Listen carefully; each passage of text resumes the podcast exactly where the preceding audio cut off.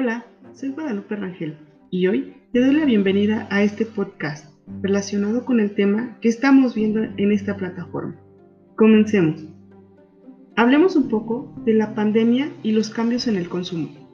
Una de las consecuencias esperadas a propósito de la pandemia COVID-19 son los cambios en el consumo.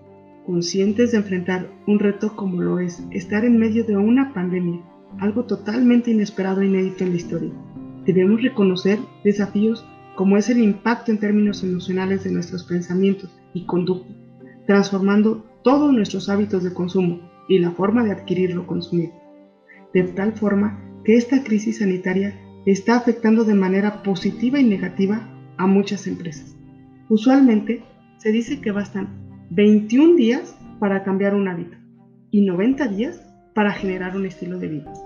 Pues bien, para muchas personas ya van 11 meses en cuarentena opcional y puede extenderse por bastante tiempo más.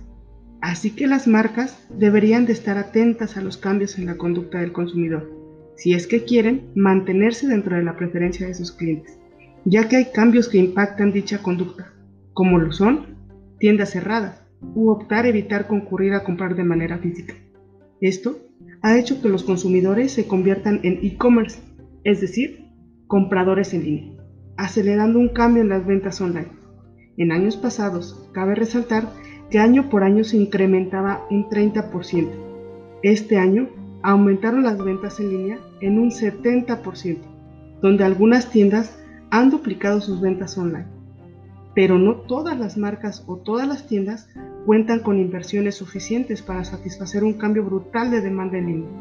Ahora bien, analiza.